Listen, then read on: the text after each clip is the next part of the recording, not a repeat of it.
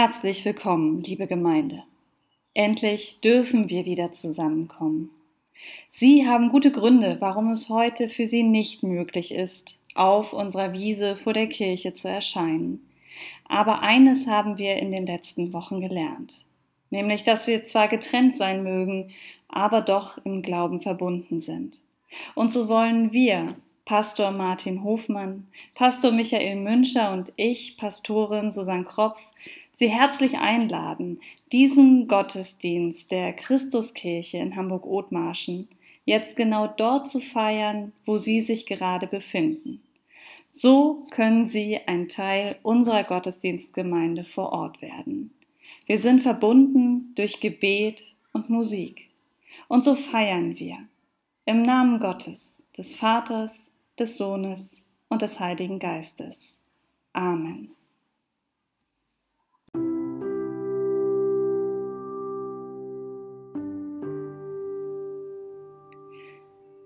Gemeinsam möchte ich mit Ihnen Psalm 98 beten. Drücken Sie gern auf Pause und suchen Sie in Ruhe Ihr Gesangbuch oder Ihre Bibel heraus. Wenn Sie soweit sind, dann lesen oder sprechen Sie den Psalm gern mit mir zusammen. Singet dem Herrn ein neues Lied, denn er tut Wunder.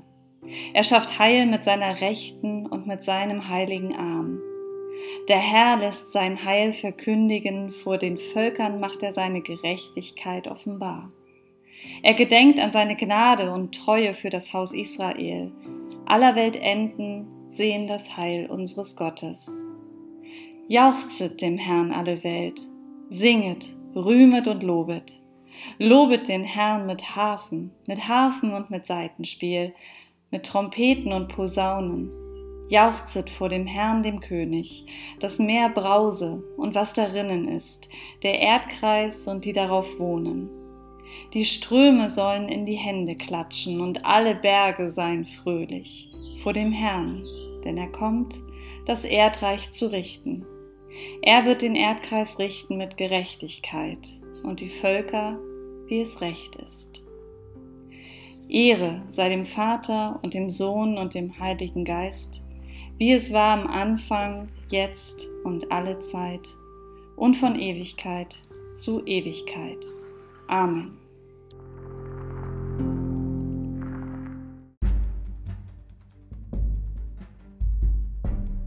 Der Predigtext für diese Woche erzählt passenderweise von der Eröffnung des Salomonischen Tempels in Jerusalem. Ich lese aus dem zweiten Buch der Chronik, fünftes Kapitel.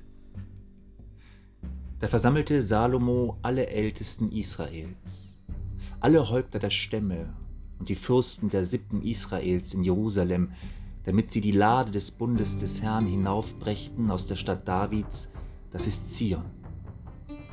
Und es versammelten sich beim König alle Männer Israels zum Fest, das im siebenten Monat ist.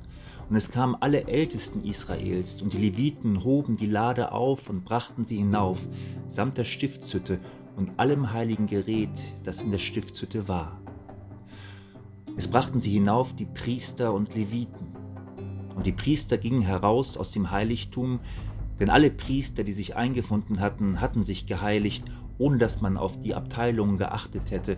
Und alle Leviten, die Sänger waren, nämlich Asaph, Hermann und Jedutun und ihre Söhne und Brüder, angetan mit feiner Leinwand, standen östlich vom Altar mit Zimbeln, Psaltern und Harfen und bei ihnen 120 Priester, die mit Trompeten bliesen. Und es war, als wäre es einer, der trompetete und sänge, als hörte man eine Stimme loben und danken dem Herrn. Und als sich die Stimme der Trompeten, Zimbeln und Saitenspiele erhob und man den Herrn lobte, er ist gütig und seine Barmherzigkeit währt ewig, da wurde das Haus erfüllt mit einer Wolke als das Haus des Herrn, so dass die Priester nicht zum Dienst hinzutreten konnten wegen der Wolke, denn die Herrlichkeit des Herrn erfüllte das Haus Gottes. Der Tempel ist eröffnet, also nicht heute. Gehen wir zurück 3000 Jahre nach Jerusalem König Salomo hat dem wandernden Nomadengott ein repräsentatives Staatsheiligtum gebaut. Aus einem God to go soll eine Kultgottheit mit festem Wohnsitz werden. Endlich ist der Prachtbau fertig.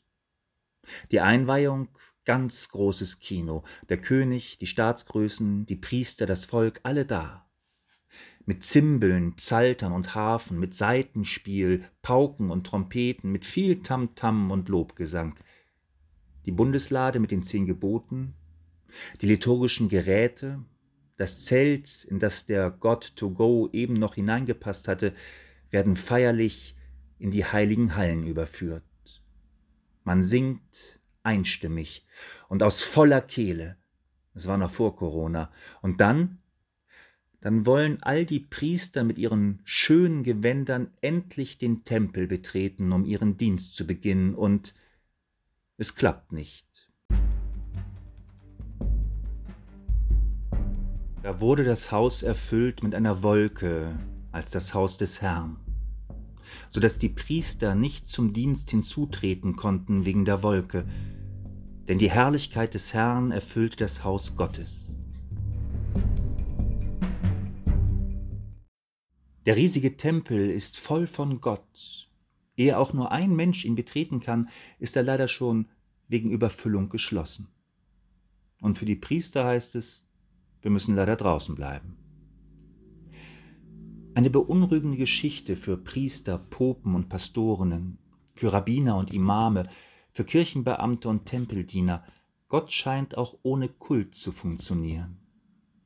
Er ist nicht abhängig von Kanzelgruß und Weihrauchfass, von sonntäglichen Öffnungszeiten und frommen Menschenworten. Gott macht sich auch ohne all das breit. Genau das habe ich in den letzten Wochen erlebt. Seit ich aus Jerusalem zurück bin, schließe ich jeden Abend zwischen zehn und Mitternacht die Kirche ab. Und es gab kein einziges Mal, an dem nicht im Sand unseres Kerzentisches eine kürzlich angezündete Kerze brannte. Wie die Natur sich in den letzten Wochen einen Teil unserer Gegend wieder zurückeroberte, vielleicht haben auch Sie den einen oder anderen Feldhasen in unseren Straßen gesehen, genauso eroberte das Volk unsere kult- und kulturlose Kirche, betete ganz für sich, ohne pastorale Anleitung. Ich glaube, Dr. Martin Luther hätte seine wahre Freude an diesem Priestertum aller Gläubigen gehabt.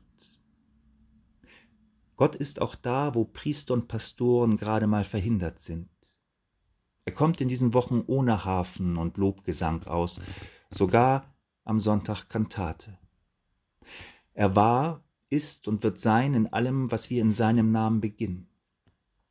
Er war, ist und wird sein, wo wir im stillen Kämmerlein und mit Mundschutz vor ihn treten und neu beten lernen. Nicht als Kultgemeinde, mit Unisono Vater unser. Nicht im Glaubensbekenntnis im Stehen aus der Bankreihe, nicht im gemeinsamen Gesang und Gebet.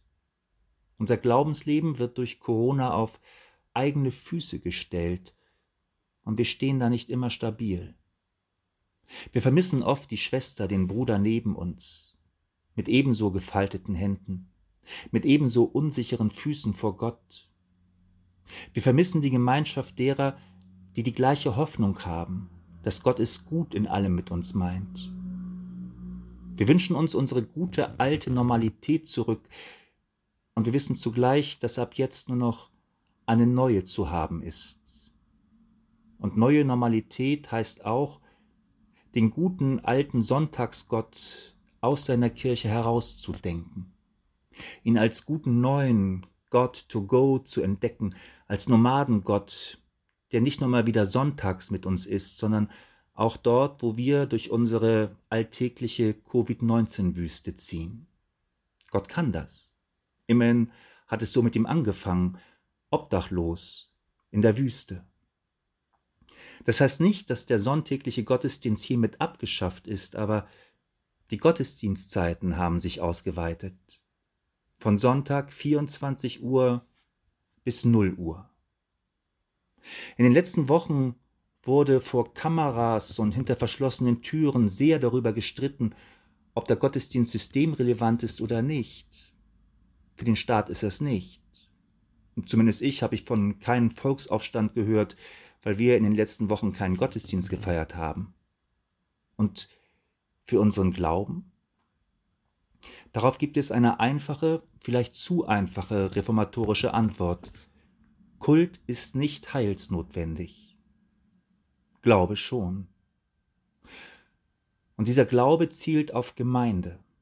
Kirche ist nach lutherischem Bekenntnis die Gemeinschaft aller Gläubigen, die sich um Wort und Sakrament versammelt.